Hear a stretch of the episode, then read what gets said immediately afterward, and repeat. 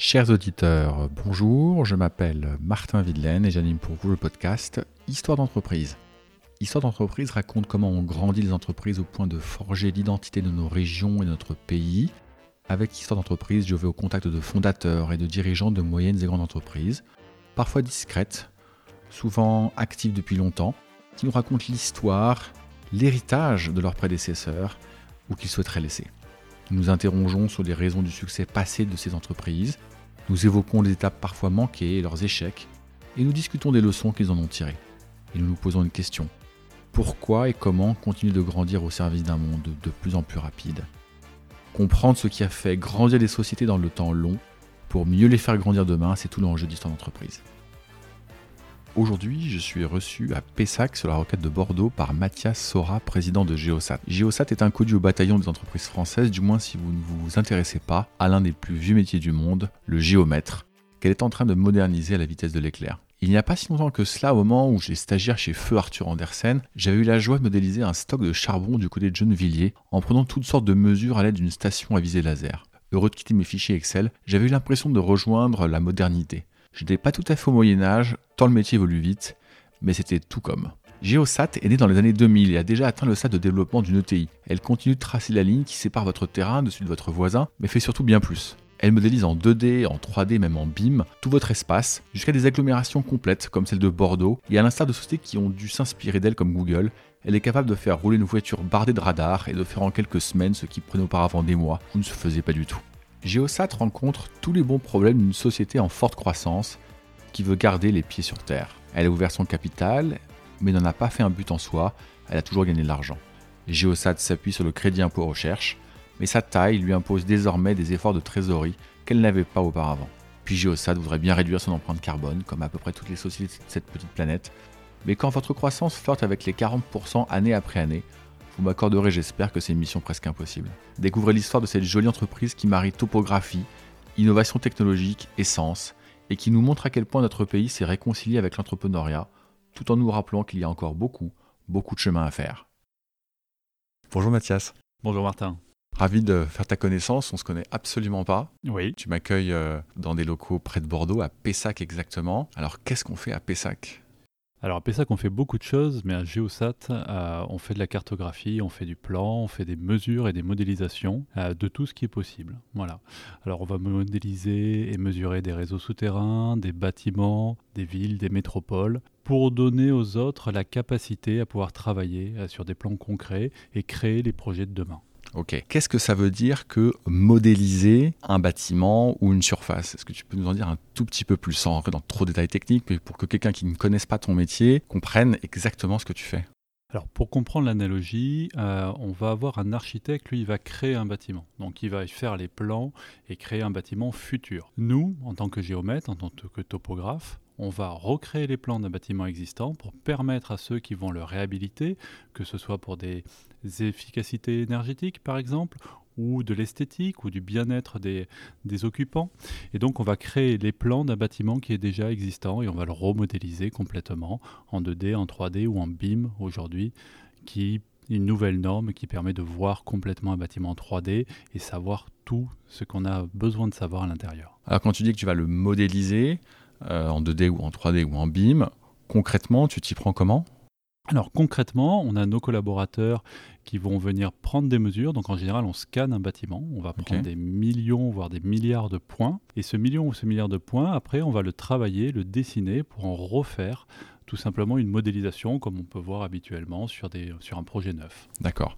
Alors moi je suis euh, propriétaire d'une petite maison. Euh, est-ce que ça a du sens pour moi de, de faire ça si je veux euh, refaire une terrasse ou ma véranda? Alors éventuellement oui, ça peut avoir du sens, évidemment. Le degré après de, détail va dépendre de l'importance du projet.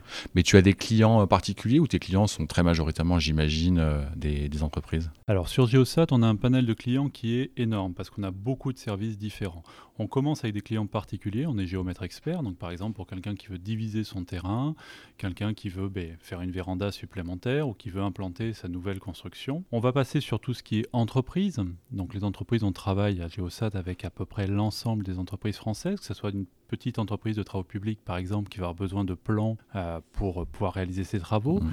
jusqu'à des grandes entreprises comme la SNCF, comme Enedis, comme Engie, comme GRDF, euh, par exemple, ou Bouygues, mmh. euh, qui vont avoir besoin de plans beaucoup plus importants, beaucoup plus détaillés. Et on travaille aussi énormément avec les collectivités. tout simplement parce que quand ils font de l'aménagement urbain, quand ils vont revoir aussi leurs propres bâtiments, ils ont besoin de nous pour pouvoir avoir les plans. Ok, c'est super clair. Donc, euh, est une ETI désormais depuis assez peu de temps de ce que je comprends. Pour toi, être une ETI, diriger une ETI, ça veut dire quoi précisément?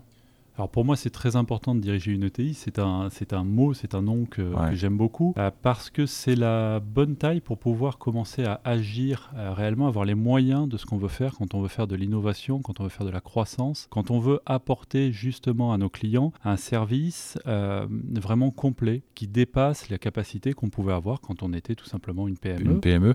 Et donc en termes de taille, tu peux donner des éléments de taille, de, de nombre d'emplois, de chiffre d'affaires. Je ne sais pas si tu communiques dessus, mais en tout cas des éléments qui vont permettre un petit peu de dimensionner ton entreprise alors Geosat, déjà, il faut comprendre que c'est une histoire de croissance. On est à peu près sur des croissances entre 30 et 40% par an depuis 10 ans. Aujourd'hui, on a 600 collaborateurs, à peu près 500 en France et une centaine à l'étranger.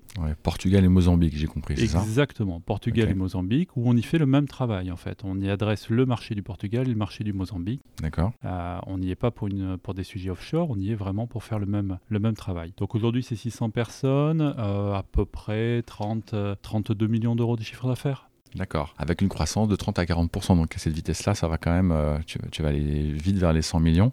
C'est une vitesse qui va très très vite, effectivement. Ce qui me surprend en, t'écoutant, c'est que 30 euh, millions, ça reste encore une société de taille modeste, on va dire. Il n'y a aucun jugement de valeur quand je dis ça. Et puis, tu affiches des taux de croissance qui sont, euh, je ne sais pas comment il faut les qualifier, au moins très importants, en tout cas vraiment impressionnants vu, de ma fenêtre. Sur un métier le géomètre, qui est vieux comme le monde, comment tu expliques euh, une telle croissance sur un métier aussi ancien? Alors effectivement, c'est un métier qui est extrêmement ancien puisqu'on en trouve des traces dans les Égyptes anciennes. Ouais, ouais. Alors pourquoi Tout simplement la technologie? On est un des métiers les plus impactés euh, par la technologie aujourd'hui. Quand on était capable de faire des plans, je ne sais pas, de, 100 mètres linéaires de voie par exemple, sur une voirie, euh, en une journée, pour un collaborateur il y a 20 ou 30 ans, aujourd'hui on va être capable de faire jusqu'à 30 km euh, en passant au véhicule embarqué, qui va permettre une captation globale de tout l'environnement. Donc en fait on a un changement extrêmement fort qui se fait sur la technologie, sur l'innovation, sur l'intelligence artificielle, sur les capacités de mesure, tout ça bouge énormément.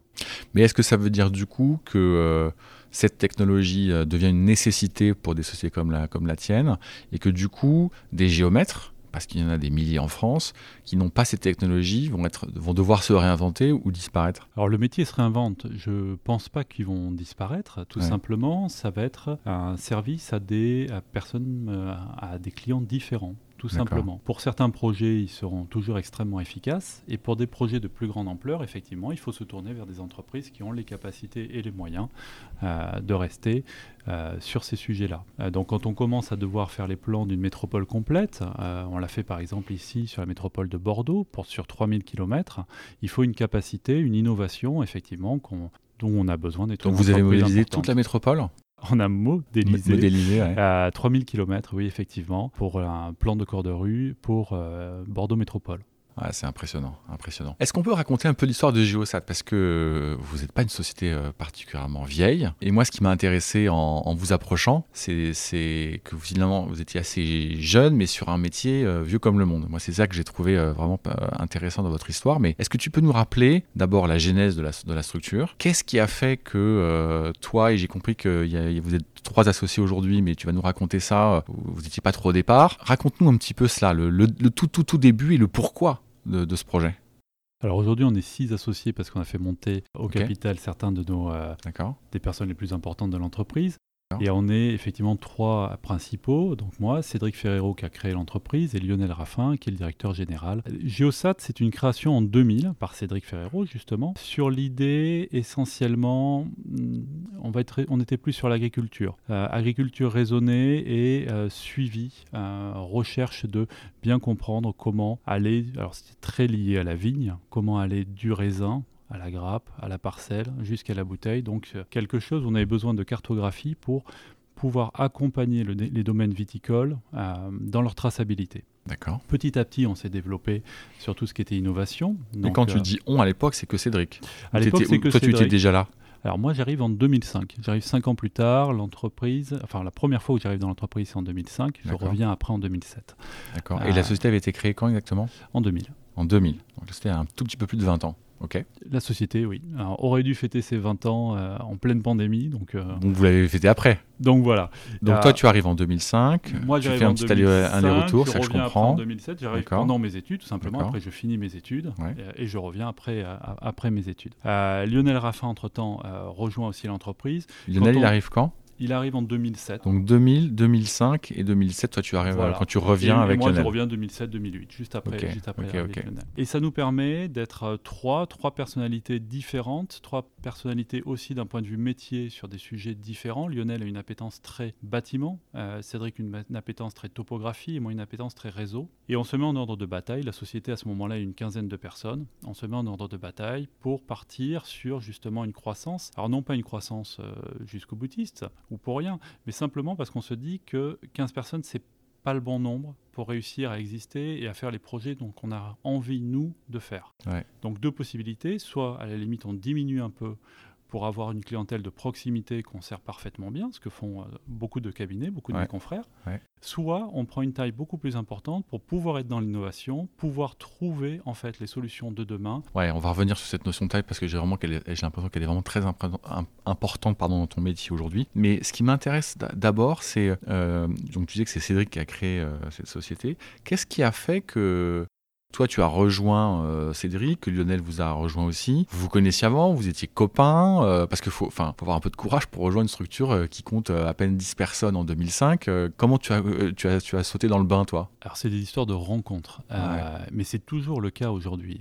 recruter quelqu'un est une histoire de rencontre entre des personnes, une société, un esprit d'entreprise. Ce qui, alors, on se connaissait pas du tout. Vous ne connaissez pas On, ah, se fou, ça. On se connaissait pas du tout, mais tout simplement intellectuellement, très vite, on comprend qu'on a quelque chose à faire, on comprend qu'on est sur la même ligne, sur la même manière de penser, et en même temps qu'on est sur des sujets différents et donc qu'on va pouvoir croître sans se marcher les uns sur les autres. Hmm. Et c'est ça qui permet vraiment d'avancer vite euh, dans une entreprise comme une ETI, c'est-à-dire chacun sur sa ligne qui avance dans une direction commune, mais sur des sujets particuliers. C'est quoi les grandes étapes de, développement de la société? Puisque tu nous dis, bah, vous prenez conscience que ce qui vous intéresse, vous, ça va être les grands projets, de l'innovation, un projet entrepreneurial, et donc vous décidez de ne pas vous recentrer localement. Mhm pour devenir au moins national et puis maintenant dans de nouveaux pays. C'est quoi les grandes étapes qui vous ont permis de passer euh, de, ce statut de petite société locale à maintenant une, jolie ETI nationale? Alors, il y a eu plusieurs, plusieurs étapes très importantes qui sont liées aussi à des technologies. Euh, donc, on va d'abord avoir, par exemple, des technologies qui vont commencer à apparaître dans la scannerisation des bâtiments. Donc à partir de 2009, on va être en capacité justement de représenter des bâtiments, de les scanner et d'être en avance un petit peu à la pointe de nos métiers là-dessus. Mais typiquement, pardon, je te coupe, ces, technologies, on va prendre celle-là, scanning de, bâtiments, c'est vous qui la développez ou vous, vous découvrez qu'elles existent ailleurs et vous dites ah ben ça j'en ai besoin pour mon métier? Alors on découvre qu'elle existe ailleurs, elle existait dans l'industrie, et on la permet d'arriver à une étape différente pour pouvoir aller plus loin dans nos métiers à nous, euh, tout simplement. On ne crée pas nos propres technologies, par contre on pousse les technologies des autres à leur paroxysme euh, au démarrage et on, essaie d'aller très vite là-dessus. Donc je t'ai coupé. Donc il y a eu, euh, tu dis que ce qui a structuré la société, ce sont les ruptures technologiques dans l'utilisation de ces technologies. Oui, ça c'était un, des grands, un des grands principes. Donc on a eu plusieurs ruptures. On a eu donc la scannerisation des bâtiments. Ça c'est quand le scanner des bâtiments à peu près? À peu près 2009 où ça devient vraiment industriel chez nous. Ça démarre en 2003. Alors toujours les technologies commencent euh, ben, petites, hein, euh, tout simplement. Et après, à un moment donné, ça rencontre son marché. Nous, c'est des choses qu'on apprend à maîtriser en 2003 et qu'on, où le marché commence à vraiment se lancer à partir de 2009. La détection de réseau, c'est à peu près pareil. On va la démarrer en 2004 et le marché va exploser en 2011 2011-2012. D'accord tout ce qui est euh, modélisation par véhicule embarqué, Mobile Mapping System, euh, qui nous permet justement aujourd'hui de modéliser des métropoles. Euh, nous, on va démarrer ça en 2014 à peu près, et ça va commencer à exploser à partir de 2018-2019, et c'est encore le cas aujourd'hui. C'est toujours d'abord un travail sur des technologies naissantes qui, quelques années plus tard, vont permettre ben, de pouvoir exploser par rapport à un marché qui, qui arrive. J'ai l'impression qu'il y a toujours deux temps en fait avec chacune de ces technologies. C'est qu'il y a un premier temps où vous les identifiez Vous commencez à les tester, vous regardez, vous, vous la proposez à vos clients. C'est marginal, voire vous perdez de l'argent dessus, mais c'est pas grave, vous investissez en technologie. Et puis je ne sais pas si c'est de la chance ou si c'est du nez ou il y a un mix des deux. Vous vous dites, mais ce truc-là, on va en avoir nécessairement besoin dans un certain temps. Et puis quelques années plus tard, les clients euh, massivement en font la demande. C'est exactement ça. Euh, c'est exactement ça. Ça commence de manière artisanale où on apprend à dompter ces nouvelles technologies et une fois qu'on les a domptées, qu'on est capable justement d'avoir des rendements euh, et une qualité de travail suffisant, eh bien quand on a de la chance, ça, débouche sur des beaux marchés. Alors ça n'a pas toujours été le cas. Hein. Il y a aussi des technologies sur lesquelles nous, on a avancé et qui ont débouché sur rien parce qu'il n'y avait pas de marché en face quelques années plus tard. Mais on est obligé effectivement d'investir d'abord et de voir après comment ça fonctionne. Alors, tu as prononcé le mot clé qui est le mot investir. Donc, je comprends que, que les, ruptures de croissance euh, de Geosat euh, viennent d'abord de la technologie. Euh, ça, c'est quand même un, des tout premiers enseignements de cet entretien. Est-ce que, est que la société pouvait continuer de grandir par ses propres moyens en investissant les marges créées avec les clients ou est-ce que cette notion d'autofinancement était nécessaire et de pouvait se suffire elle-même Ou est-ce qu'au moment donné, vous vous êtes dit, non mais en, fait, euh, on va pas y arriver avec nos seuls moyens actuels en, autofinancement Alors on a toujours euh, réussi à faire en autofinancement. On est venu faire une levée de fonds, nous, en 2019, mais qui était plus une réassurance, euh, quelque part. C'est-à-dire que ça permettait de pouvoir tenter des choses, de pouvoir aller plus loin, et si jamais les choses se passaient mal, d'avoir une protection, une protection là-dessus et de pouvoir rebondir. On a euh, fait en 2019 une levée de fonds de 10 millions d'euros sur trois sujets. Il y avait un sujet effectivement technologie, innovation technologie. Il y avait un sujet développement euh, de notre territoire au national. Aujourd'hui, on a 22 agents sur nos différentes euh, sociétés au territoire national. Vous êtes partout en France On est à peu près partout en France, euh, avec différentes marques et différents sujets. La société SE2T, par exemple, est plus dans le sud-est. On a une société qui s'appelle Bicontrol, euh, qui elle va travailler plus pour la maîtrise d'œuvre bâtiment euh, là-dessus. Et puis à l'étranger, donc ça c'est le troisième point qui était important, avec les sociétés aujourd'hui via Mapa, via Mapa Portugal et via Mapa Mozambique, qui nous ont ouvert les portes de l'international, portes qu'on continue à parcourir aujourd'hui. Donc tu dis finalement, euh, les grandes étapes de croissance, euh, c'était d'abord technologique. C'était technologique en grande partie. Après, il y a la volonté de se développer au sein du territoire, euh, puisqu'on a besoin de prendre les mesures, on a besoin d'une certaine proximité avec le terrain, avec les gens, avec les clients.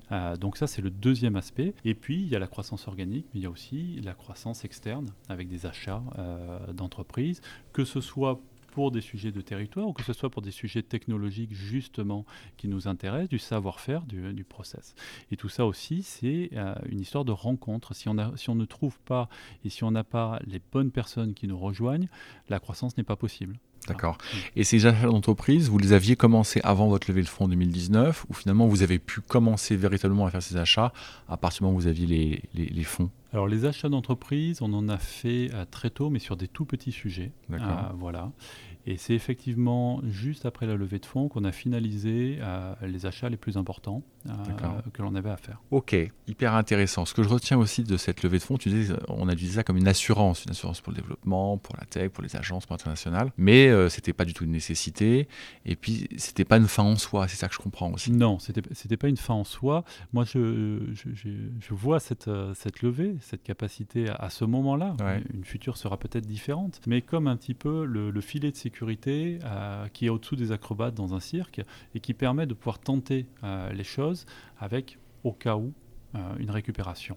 Voilà. je et ça, ça permet d'aller plus loin. Alors évidemment, ça se fait en étant extrêmement sûr de ce qu'on est en train de faire. Mais quand on est chef d'entreprise, qu'on parie tout euh, immédiatement, tout ce qu'on a fait et que l'entreprise est déjà quand même une certaine taille, on a besoin quelque part à, un moment d'être un petit peu réassuré. Ouais, je comprends. Pas de regret aucun regret. Aucun regret. Aucun regret. Ça s'est parfaitement passé. On, est entouré, on est entouré de la BPI, de la Société Générale de Ouest Croissance, euh, qui nous accompagne à merveille euh, sur notre croissance. Ça se passe extrêmement bien. Super. On en reparlera euh, en deuxième partie de cet entretien pour, pour voir un petit peu le rôle que peuvent avoir ces fonds et entre autres la BPI dans, dans le développement des ETI en France. Alors, on a, on a compris les grandes étapes, on a compris la construction des, des associés, les trois principaux, puis les trois nouveaux collaborateurs en, entre, temps qui vous ont rejoint au sein, de, au sein des associés. On comprend le développement technologique, on comprend le développement, euh, l'assurance, ce filet euh, pour les saltimbanques du cirque. J'aime beaucoup l'image. Est-ce que dans ce chemin euh, que vous avez, que vous avez construit depuis maintenant un peu plus de 20 ans, tu as l'impression aussi qu'il y a deux, trois choses où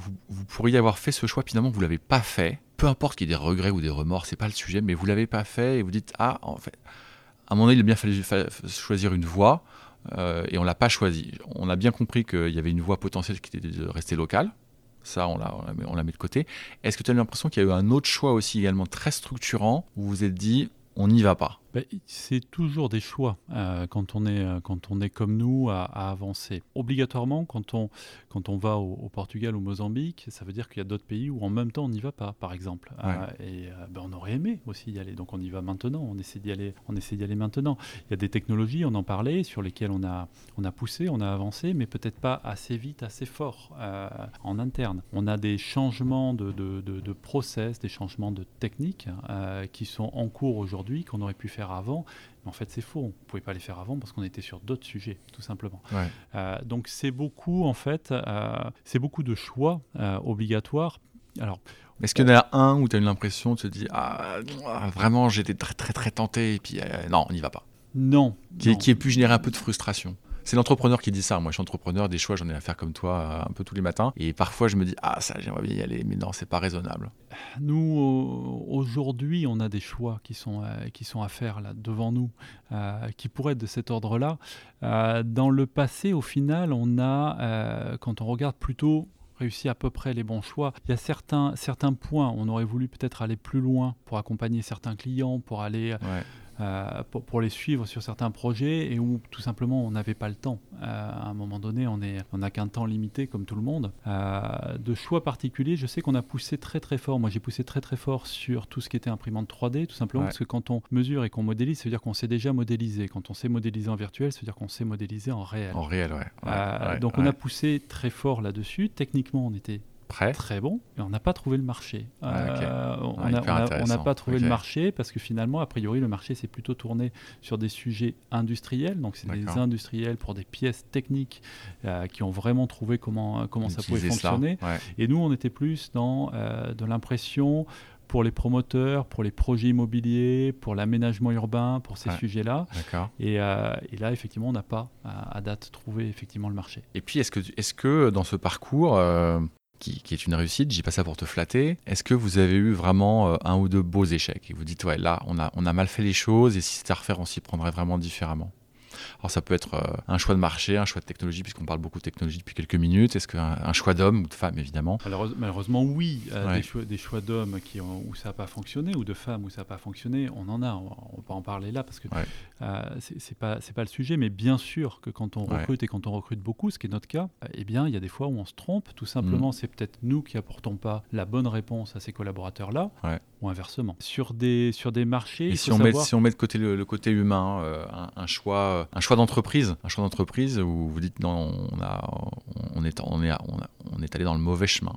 La plupart de nos projets sont à chaque fois des sortes de prototypes. C'est-à-dire que nos clients ont des besoins spécifiques et nous devons trouver au mieux comment y répondre c'est assez fréquemment comme ça. Et il arrive qu'on s'y épuise euh, sur certains sujets parce que le degré de détail, le degré de complexité peut devenir extrêmement euh, difficile à atteindre sur quelque chose qu'on a mal appréhendé, tout simplement parce que euh, très souvent, nous, on, a, on, ose démarrer des choses qui n'ont pas été faites avant. Mhm.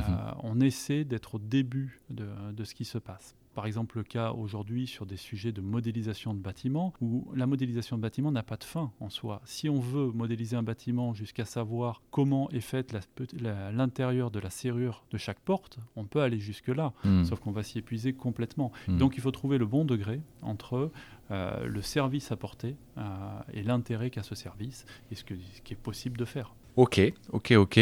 On a, on a un peu parlé des hommes et des femmes. Tu disais que vous étiez 600 dans le groupe, environ 500 euh, en France, 22 euh, agences. C'est équitablement réparti sur le territoire Ou est-ce qu'il euh, il y a encore des, des, régions où vous dites Ah, on aimerait y être un peu plus Et puis inversement, il y a des régions où vous êtes plus fort et vous dites Ah, ça c'est vraiment super Alors en général, on est plutôt fort à l'ouest de la France, Mhm. euh, aujourd'hui au nord également. Et euh, effectivement, il y a des endroits où on voudrait être plus important et on y travaille. Mhm. On, on y travaille aujourd'hui. Ça va être dans l'est. Alors le sud-est, ça a été euh, géré grâce à l'acquisition des CE2T, euh, qui est présent à Nice, à Toulon et à Nîmes. On est peu présent au centre de la France. Et dans le nord-est, on commence de plus en plus à y être présent.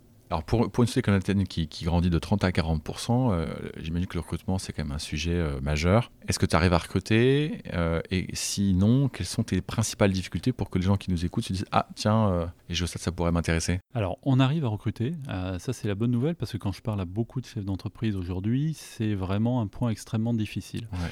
Pourquoi on arrive à recruter? À mon avis, pour deux raisons. La première, c'est que comme on était en très forte croissance il y a longtemps, on, a, on s'est structuré pour ça. Donc aujourd'hui, on a quatre personnes qui ne font que du recrutement en permanence. Et c'est comme ça depuis longtemps. Donc elles sont rodées, elles savent comment ça fonctionne. Alors je dis elles parce qu'effectivement, Que c'est ce une équipe Ce ne sont que des femmes. euh, ok. purement féminine. On arrive à recruter aussi parce qu'il y a beaucoup de personnes qui viennent nous voir. Euh, dans nos métiers, alors Geosat est très peu connu évidemment à l'extérieur, mais dans le petit microcosme Des euh, géomètres. des géomètres, topographes, Ouais. euh, ben, tout le monde globalement sait ce qu'on fait et on a beaucoup de personnes qui justement veulent travailler pour nous, avec nous, sur des projets, euh, sur nos technologies, sur nos innovations euh, là-dessus. Donc ça, ça nous aide beaucoup. Et le troisième point, donc on fait partie de la French Tech 120. Ouais. Euh, ça, ça va nous aider pour d'autres typologies de métiers, encore plus compétitifs d'un point de vue du recrutement, c'est-à-dire Ouais. les data scientists par exemple, c'est-à-dire tout ce qui va être informatique, tout ce qui va être logiciel. Donc là, on est aidé grâce au fait d'être FT 120.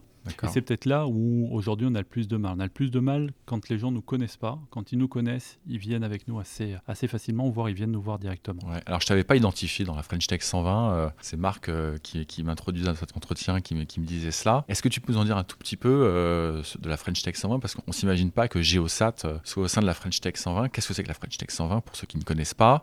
Et qu'est-ce que ça peut apporter à une société comme Geosat? Donc ça apporte de la notoriété, ça apporte un service, une écoute euh, de l'État directement pour savoir justement ben, un petit peu qu'est-ce qu'il faut faire pour continuer à croître euh, là-dessus, en quoi euh, l'État peut un peu aider les choses, bien évidemment. Et donc nous, on y est, on y est parce qu'on est purement dans, dans cet environnement-là, on est purement dans cette innovation-là. Aujourd'hui, toutes les données que vous avez sont des données géolocalisées. Vous en consommez tous les jours énormément. Vos smartphones sont entièrement euh, géolocalisés, vos- les cartes que vous utilisez aussi. Et c'est comme ça pour les professionnels aussi. De plus en plus, on a besoin d'avoir de cartes, de plans pour pouvoir imaginer le futur, créer le futur. La carte, de toute façon, c'est quelque chose à la base qui ne sert qu'à être mis au milieu d'une table pour que des hommes et des femmes puissent réfléchir au projet de demain, que ce soit le projet d'une construction, le projet d'un aménagement, Mm, mm, historiquement des projets de conquête également euh, pour imaginer le futur. Et donc on est au cœur de ça. Euh, nous on fournit justement ces cartes-là, c'est ça qui nous, c'est ça qui nous passionne. Donc la French Tech 120, ben, c'est, euh, ça fait deux ans qu'on y est. Euh, on est extrêmement fiers d'y être pour nos équipes. C'est vraiment, euh, c'est vraiment, je pense, un, un remerciement euh, pour nos équipes et ce qu'elles Mhm. font, euh, ce qu'elles font aujourd'hui. Et ça nous permet euh, d'avancer, d'être peut-être un peu plus connus. Ouais, donc ça, vous a- ça augmente votre visibilité. Oui. Mais d'un point de vue business, comment est-ce que ça t'apporte des choses un peu concrètes? Alors, d'un point de vue business, je ne sais pas si ça nous apporte des choses. Je ne peux pas dire aujourd'hui, euh, si ce n'est peut-être euh, le fait d'être pris au sérieux euh, un peu plus par certains clients, éventuellement. Mais comme je disais tout à l'heure, dans, dans notre microcosme à nous, on, on est déjà connu. Ouais, donc, les, des gens qui ont besoin de cartes et de plans savent déjà qui on est pour la plupart. Donc, la, la discussion est relativement facile. Ok. Eh, Ça nous amène à parler maintenant un peu du, du- du futur de, de Geosat. On parlera du, du futur des ETI par ailleurs. Geosat, en maintenant que, vous avez levé de l'argent, que vous avez ouvert même l'international, c'est quoi pour toi euh, l'avenir de Geosat Comment tu le dessines? Comment tu le décrirais? Mais nous, l'avenir aujourd'hui, on le voit européen euh, et on le voit international. Technologiquement, on continue à avancer très fort, donc il y a plein de choses qui sont mises en place, et on veut surtout apporter ce service-là, euh, le service de nos collaborateurs, sur le plus grand nombre euh, des clients. Donc aujourd'hui, on travaille à, euh, avancer sur d'autres pays européens que ceux sur lesquels on est, et puis aussi à l'international. Alors typiquement sur les autres pays européens, euh, ce serait comment? Ce serait la croissance organique, ce serait créer des agences localement, ce serait racheter des acteurs là-bas? Parce que pour une société de votre taille qui a une filiale au Mozambique, c'est pas complètement commun. Euh, donc ce serait quoi euh, les, le- les- les- les prochaines étapes géographiques? Et comment? Alors, ce qui nous, nous a, bien fonctionné pour nous, c'est de s'appuyer sur une équipe locale, euh, donc de racheter euh, une entreprise avec une rencontre, un chef d'entreprise, une équipe en face qui nous correspond, à qui on correspond également, et avec qui justement on va pouvoir des synergies, de l'intelligence, apprendre plein de choses d'eux, parce qu'on a appris plein de choses du Portugal et du Mozambique, et leur amener aussi euh, des choses spécifiques, une capacité, une croissance, des technologies, de l'innovation sur certains points. Donc plutôt en croissance euh, externe pour la plupart. Euh, aussi parce que ben, au sein de l'Europe, ça reste un, millefeuille extrêmement différent de lois, de langues euh, et de manières de faire le business qui fait qu'on a besoin d'être de bien connaître pour pouvoir avancer et pour pouvoir pénétrer euh, justement les choses. Donc on travaille plutôt sur ce sujet-là. Euh, et aujourd'hui, effectivement, ben, les cibles, c'est les, les, pays européens euh, proches de la France où on n'est pas encore. Donc si, si, on fait le tour, on peut faire, le faire par le sud ou par le nord. mais ça va être Espagne, Italie, Allemagne, Suisse, Belgique. voilà, par exemple, de cette ligne-là, et puis certainement de la ligne d'après, juste après. Plus tard. Et puis d'un point de vue technologie, est-ce qu'il y a une technologie peu connue en ce moment? Tu disais, nous on aime bien euh, tester des nouvelles technos, euh, qui deviendra, on l'espère, un genre mature. Est-ce que tu as identifié euh, et que tu voudrais partager, évidemment, au moment où on se parle, une ou deux technos, tu dis, ah ça, ça m'intéresse vraiment, j'ai envie de gratter? Et nous, là, aujourd'hui, on pousse beaucoup, c'est tout simplement pour les véhicules autonomes. Les véhicules autonomes, pour pouvoir se déplacer, ont besoin de connaître leur environnement et pouvoir comparer un environnement qui a été mesurer de manière certaine avec ce qu'ils voient eux-mêmes avec leurs capteurs pour bien comprendre où ils sont, bien comprendre que, euh, je ne sais pas, l'encombrant qui fait 1m50 qui est sur le bord de route, c'est quelque chose qui est normal parce que c'est un potelet ou autre et que ça ne bougera pas, ça ne traversera pas la route, ou est-ce que, attention, c'est peut-être un enfant et donc potentiellement il peut traverser la route à tout moment. Pour ça, on a besoin d'avoir des cartes extrêmement précises. On travaille beaucoup là-dessus, beaucoup sur cette nouvelle génération-là, pour être au service de la mobilité que ce soit pour les véhicules euh, personnels, pour les véhicules publics et aussi pour le train. Et donc, euh, ce que tu dis là, c'est que tes clients, demain, pourraient être devenir euh, des opérateurs de mobilité, c'est ça que tu Tout dis Tout à fait. C'est déjà le cas pour déjà partie. C'est déjà le cas pour partie, et demain, certainement, de plus en plus. Super intéressant. Absolument passionnant. On a, on a parlé très sommairement de l'avenir de, de, Geosat, mais on euh, on va pas ici raconter le business plan à trois ans. je pense que ça va ennuyer nos auditeurs. Je te disais avant qu'on qu commence l'entretien, est-ce qu'il y a un sujet qui te tient à cœur lorsqu'on va parler de politique économique, qui est maintenant cette deuxième partie d'entretien? Et tu me disais il y a quelque chose moi qui me tient à cœur, c'est l'entrepreneuriat. L'entrepreneuriat, d'abord, c'est passionnant. Euh, c'est tout simplement créer. Euh, c'est une manière de créer. C'est alors c'est une manière peut-être un peu moins artistique, un peu plus économique, mais c'est une manière vraiment de créer son avenir, de créer quelque chose, d'avancer. Je trouve ça passionnant parce que ça donne à, des hommes et des femmes la capacité de prendre directement en main leur propre avenir et à le dessiner eux-mêmes. Aujourd'hui, je trouve que euh, en France, on va dans la très bonne direction. C'est-à-dire, on parle de plus en plus d'entrepreneuriat. Mmh, je confirme. Euh, ça avance de plus en plus sur ces sujets-là. On a, on a parlé de la BPI euh, qui fait un travail, je pense, formidable sur ce sujet, euh, mais pas que.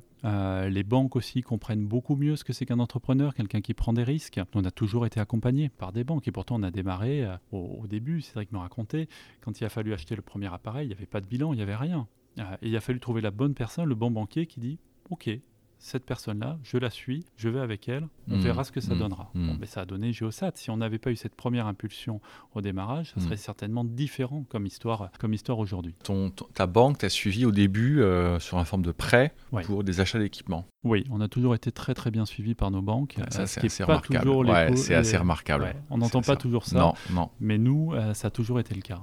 bravo. Là-dessus. Mais de la chance aussi, des, des bonnes personnes. C'est surtout bravo eux de nous avoir suivis. Ouais, ouais, il y a la chance, et puis il n'y a, pas que ça, mais, mais ça aide aussi la chance, ouais, super. Ok, moi je partage complètement ce que tu dis, l'image le, qu'on se fait maintenant d'entrepreneuriat en France a, radicalement changé. Très sincèrement, moi j'ai vraiment le sentiment que, que c'est un peu lié à notre président actuel. Euh, non pas que les autres ne l'ont pas fait, mais, mais c'est clair que, M. Macron l'a a beaucoup, beaucoup accentué sur, sur ce sujet.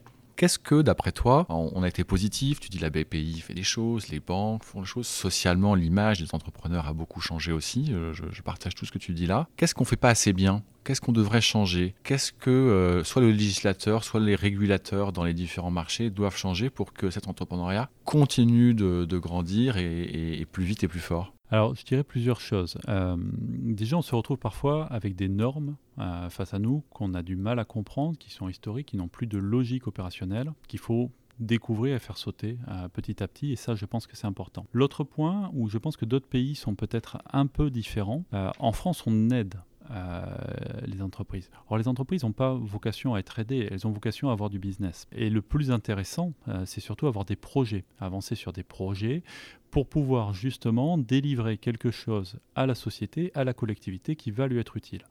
Donc tout ce qui est développement de projet me paraît beaucoup plus intéressant que ce qui est un développement de subventions. ok, tu as évoqué deux sujets, je vois, qu'on s'attarde un petit peu sur chacun d'entre eux. D'abord les, normes. Bon, on le lit toujours dans les, journaux, on est un des pays les plus normés au monde, mais on sait aussi que ces normes ne sont pas seulement euh, françaises. Alors d'après toi, si on fait un peu ce qu'on appelle l'issue analysis de, de la genèse de ces normes, pour toi le problème il est local, il est national ou il est majoritairement européen? Si on devait commencer par là où ça fait le plus mal pense que là où ça fait plus mal, ça doit être national. Mais euh, le national à échelle, ça ne veut pas dire que c'est la France qui est, qui est au pire. Hein. On, travaille beaucoup au Portugal et, côté normes et complexité administrative, ils sont aussi bah, forts que nous. Je ne sais pas si c'est tellement comment rassurant, mais ok. mais on, va essayer de résoudre les problèmes français. Toi, tu dis, c'est d'abord un problème national, les normes. Oui, je pense que, je pense que au niveau national, il peut déjà être fait beaucoup de choses. On a des normes européennes, mais on voit bien que là, dans la transition des normes européennes en normes nationales, parfois, euh, il y a des choses qui viennent se surajouter. Tu peux donner un exemple qui pourrait parler à tout le monde de quelque chose qui te dit, bon, non, ça, il faut, il faut juste l'enlever, voire le changer? Alors sur, un tout petit sujet euh, qui, nous touche nous directement en ce moment même, euh, quand on se transforme d'une PME à une ETI, euh, on passe sur ben, justement des normes qui sont différentes. Et dans ces normes-là, il y en a une qui est potentiellement problématique, c'est que tout ce qui est crédit d'impôt, par exemple, pour une PME, ça lui est remboursé sous un an. D'accord. Sur une ETI, c'est lui remboursé sur trois ans. D'accord. Quand on passe de l'une à l'autre, on attend trois ans. D'accord, donc tu as deux, ans de trésorerie, euh, trois ans de trésorerie, à gérer. Une, nécessité de trois ans de trésorerie sur les budgets CIR. À traiter, sans raison tout simplement parce que je pense que personne ne s'est posé la question, mais une entreprise qui a toujours été une ETI, quand ça démarre comme ça, c'est pas un problème. Une entreprise qui reste PME, il n'y a pas de problème, mais une qui passe de PME à ETI, ça crée un trou. Le seuil, c'est un, seuil de chiffre d'affaires ou de fonds propres ou que sais-je? Alors le seuil, il est sur trois niveaux. Il est sur nombre de collaborateurs, il est sur euh, bilan, bilan global, il est sur chiffre d'affaires, il faut en passer deux sur trois. D'accord. Et donc, du coup, dès que tu en passes 2 sur 3, Dès qu'on en passe 2 euh, sur 3, l'année d'après, euh, ben, ça fait des changements. Euh, on parlait tout à l'heure des subventions. Les taux de subventions alloués aux PME et aux ETI ne sont pas les mêmes. Ils sont plus bas en ETI. En, France, encore, déjà, il y a des choses qui vont dans le bon sens avec, avec les ETI. Mais très souvent, quand même, sur les normes, les ETI vont avoir les mêmes normes que les grands groupes. Ouais, voilà. j'ai entendu on dit, à plusieurs reprises. D'un côté, on dit on va aider les ETI, il faut, faut que ça avance de ce côté-là, et pourtant, ben, on est beaucoup moins aidé qu'une PME. Euh, et on est très souvent mis sur le même pied d'égalité qu'un grand groupe. Or, on n'a rien à voir avec un grand groupe. Parce que euh, si on reprend cet exemple classique, de, enfin pas classique, mais typique sur les CIR, les grands groupes sont soumis aux mêmes règles euh, que celles que tu es désormais soumis. Oui, oui. Euh, sauf erreur de ma part, oui, c'est le même. les mêmes Donc, ok, donc on passe ces deux critères et crac, tu, tu, tombes dans la catégorie grand groupe en fait. Exactement. Mais pour la plupart des choses, en fait, ETI euh, e est juste un mot et le traitement que l'on a est équivalent à ceux des grands groupes pour beaucoup de choses. Ouais, ouais. Donc si on devait, si on, j'essaye un petit peu de, de, de, synthétiser tout ce qu'on est en train de se dire, ça voudrait dire que peut-être que du côté du législateur, il faudrait se dire, bah, il y a trois grandes catégories il y a les TPE euh, avec les PME d'un côté. À l'autre extrême du spectre, euh, il y a les grands groupes. Et puis, il faut créer des règles spécifiques aux ETI. C'est ça que tu es en train de dire? Exactement, exactement. Alors c'est en train d'être fait hein, sur, euh, sur pas mal de points. Simplement, ça prend du temps et il reste encore pas mal de choses à faire à mon avis. Ok. Alors revenons au sujet donc maintenant euh, des, des, subventions. Tu me disais, euh, je, je, pense que les entreprises veulent d'abord chercher du travail et donc des projets et cherchent moins les subventions. Qu'est-ce que tu veux dire précisément par là? Ce que je veux dire par là, c'est que aujourd'hui, souvent, pour mettre en place une nouvelle technologie, un nouveau service, on va passer sur un projet de recherche on n'est pas forcément obligé de passer sur un projet de recherche. Ça peut être aussi des commandes qui nous amènent à, aller sur ce, sur ce niveau-là. L'intérêt de la commande, c'est que les deux parties en retirent quelque chose. Mm. C'est-à-dire que directement, la collectivité qui va, je ne sais pas, commander la modélisation extrêmement précise de, tel environnement sur des sujets qui ne se sont jamais faits avant, euh, ben, ça lui permet de l'avoir à la fin et de pouvoir s'en servir. Une subvention, au final, euh, ça ne concerne que l'entreprise. Or, un entrepreneur de base, hein, si on a choisi d'être entrepreneur, c'est qu'on a choisi d'être indépendant et c'est donc qu'on a choisi de ne pas être forcément aidé. plutôt plutôt d'être accompagné, ça à la limite, pourquoi pas. Euh, et donc je pense que une, euh, des grands projets permettent aux entreprises de se développer et permettent justement de pouvoir aller après sur d'autres pays. Mais tu as le sentiment que, là je reprends vraiment le périmètre France, tu as le sentiment que c'est tes donneurs d'ordre publics, parce qu'on est en train de parler de donneurs d'ordre publics, parce que les donneurs d'ordre privés, ils vont rechercher un ROI instantané, ce qui est moins le cas peut-être qu'un donneur d'ordre public. Ils prennent pas assez de risques, ou sont, sont, moins dans cette logique de dire, bah écoutez, on, va, en fait, on va, on va, financer votre recherche avec un projet. Alors ça arrive, hein. il, y a, des sujets qui sont comme ça, bien sûr, mais je pense qu'on pourrait euh, changer le curseur et être un peu plus justement sur du projet plutôt que sur de l'aide. D'accord. Tu pourrais donner un exemple, là encore, pour être très spécifique, d'un projet que tu es en train de, travailler un peu en interne, et tu te dis, mais en fait, on pourrait tout de suite le tester sur tel ou tel euh, ministère, aglo, commune, que sais-je mais tout à fait, nous c'est le, le cas. Ça fait des années euh, qu'on travaille en recherche et développement sur tout ce qui est modélisation urbaine à grande échelle et de très grande précision. Euh, donc on est passé beaucoup par la recherche. On aurait pu passer beaucoup par des projets. Au lieu d'être aidé par l'État, par une collectivité, ce qui est super, parce qu'en plus on est, on, est accompagné, donc c'est déjà, c'est déjà très bien. Euh, tout simplement, avoir des commandes pour eux, qui soient des commandes prototypes, on va dire, qui leur permettent à la fin d'avoir quelque chose, d'avoir, je sais pas, la modélisation complète de leur ville, qui va leur servir pour pouvoir analyser comment la pollution va pouvoir euh, passer à l'intérieur, comment la circulation urbaine va pouvoir être faite. Ouais pour pouvoir s'en servir réellement pour demain. Il me semble que dans certains pays, on n'est plus sur des systèmes de projet, je pense par exemple aux États-Unis euh, là-dessus, que sur des systèmes d'aide et je pense que c'est favorable. C'est favorable aussi parce que euh, quand on est sur de la subvention ou de l'aide, euh, ça apparaît tout en bas sur un bilan. Quand on est sur de la commande, euh, on est sur du réel et ça paraît en haut. Alors pour ceux qui, peut-être c'est un tout petit peu plus technique, désolé, mais ça permet d'avoir euh, accès et une compréhension de l'entreprise différente. en tant qu'entrepreneur, on est là pour faire. Hein. c'est surtout ça qui nous importe. Ok, super clair. En fait, vous êtes une entreprise qui produit de la donnée. Oui. Par, euh, c'est notre métier. C'est votre métier. vous fabriquez, vous, vous, vendez, vous stockez de la donnée. Exactement. tu me vois venir. cette donnée, vous la stockez où hmm. Comment Et comment est-ce que vous la sécurisez? Alors ça, c'est très très important comme sujet et c'est en plein bouleversement aujourd'hui et en plein questionnement, encore plus avec ce qui se passe avec la Russie. Euh, donc cette donnée aujourd'hui, nous, elle est euh, soit en interne, en étant dupliquée, soit également sur des clouds, euh, des clouds privés français essentiellement. D'accord pour l'instant pas toujours que français, mais on est en train de se rapatrier euh, sur des sujets de ce type-là. D'accord. Et pourquoi tu, tu, dis euh, c'est important pour... Tu l'as pas dit comme ça, pardon, c'est moi qui le dis. Mais euh, tu dis on est en train de rapatrier cette donnée sur des, sur, du, sur des serveurs français. Il y a une logique derrière cela Est-ce que c'est juste pour être un peu cocorico et il n'y a pas de mal à cela Ou est-ce qu'il y a une autre logique derrière? Il y, a une logique très prudentielle, hein, tout simplement. Si nos données sont en Irlande et qu'on a un problème avec les câbles sous-marins, on va avoir du mal à y accéder, impossiblement. Alors, je ne suis pas du tout spécialiste euh, là-dessus. Il y a certaines personnes pour en parler beaucoup mieux que moi, euh, mais c'est rassurant. Il y a un côté rassurant de se dire qu'au moins, euh, nos données sont à proximité. Alors, français, ça pourrait être allemand, ça pourrait être espagnol. Je, pense qu'on est sur les mêmes sujets là-dessus. mais savoir où elle est, savoir comment elle est protégée, savoir qu'elle est dupliquée est extrêmement important pour nous, bien sûr. Effectivement, on est une entreprise de données, de data. On passe notre vie à prendre des mesures, à prendre un maximum d'informations mmh. et à la restituer. Et en général, quand on restitue, historiquement, on restitue qu'une infime partie de la donnée qu'on a captée. C'est ce qu'on est en train d'ailleurs de changer avec ce qu'on appelle la carte HD, dont on parlait, avec les cartes en fait de très haute qualité et densité euh, qui permettent d'avoir une donnée beaucoup plus pure. Ah, c'est passionnant. Ok, je voudrais qu'on parle quelques instants euh, de, pour revenir euh, à, Geosat et des hommes. Là, on a parlé de la data, mais j'aimerais bien qu'on parle un petit peu des hommes et des femmes. Qu'est-ce qui fait que euh, d'après toi, euh, les, 500 et 600 salariés que, tu diriges, aujourd'hui, ils sont, ils sont fiers d'être chez, chez, Geosat? J'espère qu'ils sont fiers d'être bah, chez nous. Et je, je sinon, la société ne grandirait pas comme ça. Non, tout à fait, tout à fait, tout à fait. Mais ils sont, ils, sont fiers, ils travaillent euh, beaucoup et très dur pour nous. Et la réussite de Geosat, c'est vraiment leur réussite. Euh, sans eux, on fait strictement rien. On est une société de service. On n'a pas. Euh, il y a des sociétés qui ont des usines, qui ont des, euh, des actifs qui produisent. Nous, les personnes qui produisent, c'est des personnes justement. donc ça va être le, le, travail de tous nos collaborateurs qui permet à l'entreprise d'aller de l'avant. Ça c'est très important.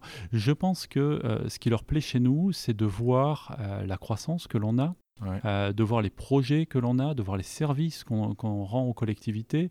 On travaille énormément sur la sécurité. On a fait beaucoup, et on en fait toujours énormément, de détection des réseaux.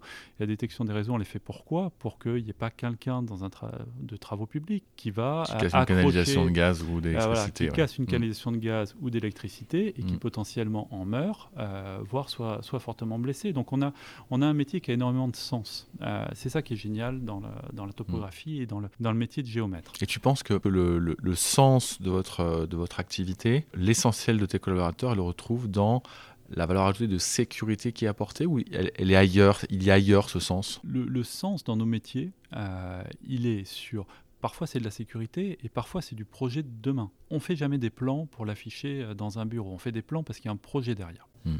Donc derrière, on, sert quoi? On sert euh, les changements énergétiques de la France, que ce soit quand on crée des réseaux de chaleur. Alors nous, on ne va pas les créer, bien évidemment, mais par contre, on va les aider euh, à le créer. Donc on va faire les plans initiaux sur lesquels ils vont pouvoir venir, on va détecter l'ensemble des réseaux qui est dans le sous-sol pour savoir où ils vont pouvoir passer, etc.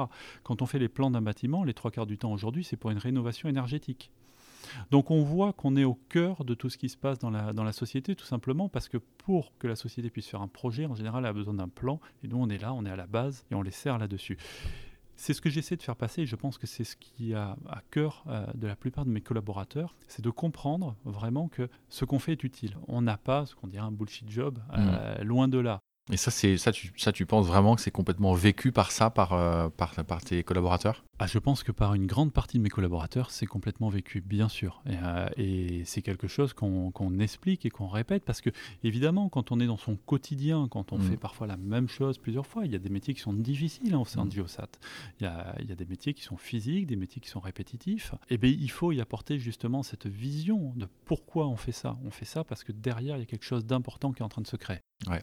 Tu as évoqué euh, dans les catégories de projets que vous souteniez à votre manière, des, projets énergétiques. Tu n'auras pas échappé que c'est un sujet qui, traite aujourd'hui, euh, qui impacte toutes les, toutes les entreprises. Et euh, il y a une spécificité aux entreprises en forte croissance comme la tienne, c'est que bah, c'est compliqué d'avoir un bilan carbone positif. Et, je pose la question parce que tu as d'un côté l'entreprise qui croise de 3, 4, 5% par an. Bon, bah oui, bah, elles arrivent à avoir un à décroître leur empreinte euh, environnementale euh, sans trop trop de difficultés. C'est jamais simple, mais j'y arrive à peu près. Et je te pose la question parce que c'est une attente aujourd'hui qui est tellement énorme de la part de chacun d'entre nous et en particulier de la part des collaborateurs, que euh, je suis certain que certains de tes collaborateurs se disent Ah oui, mais mince, mais l'empreinte environnementale du Geosat, elle augmente en fait. Comment tu appréhendes ce sujet pour toi à titre personnel et puis pour, pour, euh, en, tant que, en tant que dirigeant. Alors c'est un vrai sujet, c'est un vrai sujet en plus qui est dans mon actualité en, ah ce moment, euh, parce qu'on fait énormément attention à notre RSE, à notre empreinte, à, ce qui se passe, et on se retrouve justement face à une norme euh, qui a juste oublié de prévoir que les entreprises pouvaient grandir, et pouvaient grandir fortement. Alors moi, je, milite et aujourd'hui, les, les, chiffres que l'on annonce sont des chiffres évidemment relatifs à cette croissance. Euh, c'est-à-dire, ça va être par rapport à un nombre de personnes qu'on va vouloir réduire, par rapport à un chiffre d'affaires qu'on va vouloir réduire, par rapport à un nombre de kilomètres. Et tout simplement, on va commencer par quelque chose de très simple, c'est-à-dire que on a à cœur à ce que le CO2 de nos véhicules par kilomètre diminue chaque, année, mais par kilomètre. Par kilomètre. Évidemment, si on a plus de véhicules et au global, euh, c'est une course perdue d'avance quand on est sur des croissances de 30 à 40% hmm. On ne pourra pas s'améliorer euh, de 30 à 40 à périmètre constant, personne ne le fait euh, par an. On peut s'améliorer de 5% peut-être à périmètre constant, mais du coup, et ça, on est en plein dans ce qu'on disait avant sur les problématiques des normes. Moi, aujourd'hui, on me demande, euh, évidemment, et c'est tout à fait normal, de faire un bilan carbone. Et je réponds, je veux bien faire un bilan carbone, mais je connais déjà le résultat.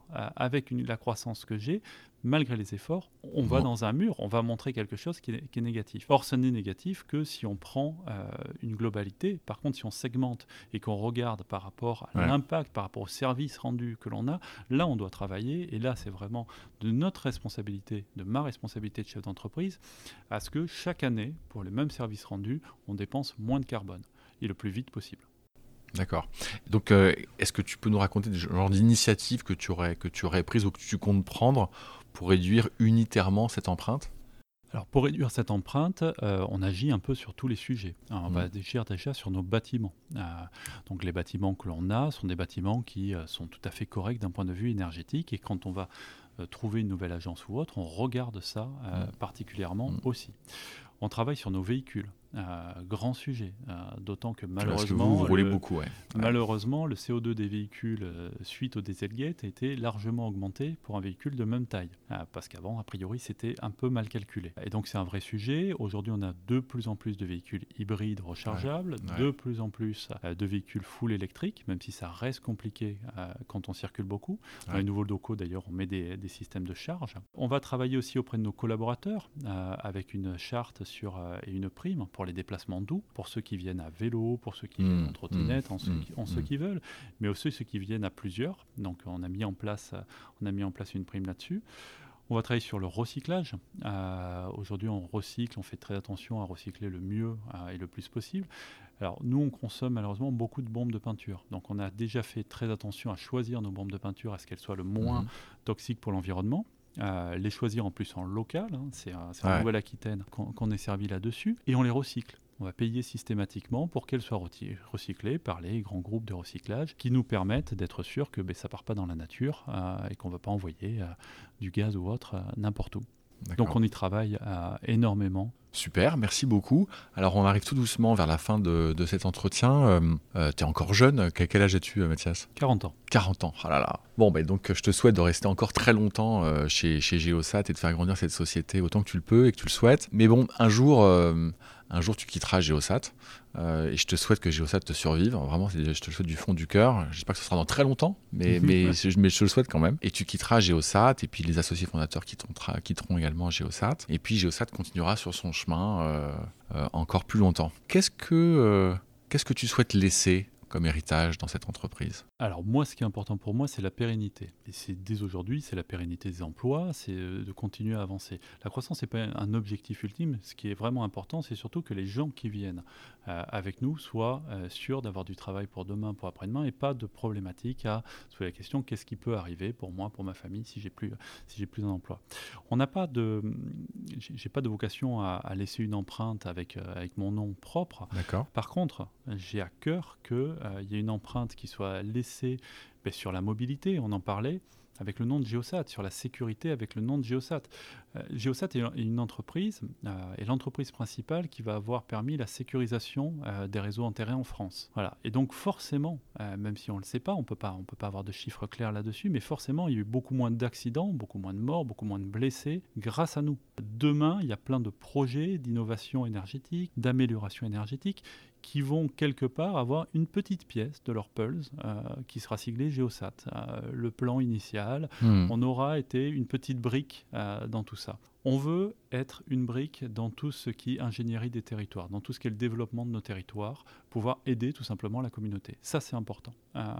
Et le but ultime, c'est qu'effectivement, Geosat perdure sous ce nom ou sous un autre, Ouais. mais avec, euh, avec cette ligne-là et en servant toujours la société d'un point de vue général. Génial. Le mot de la fin, si tu as envie de dire quelque chose à nos auditeurs. Alors moi j'aurais deux mots de la fin, un Ah. tourné vers, du coup vers les, vers les auditeurs euh, sur l'entrepreneuriat. L'entrepreneuriat c'est vraiment une aventure qui est passionnante.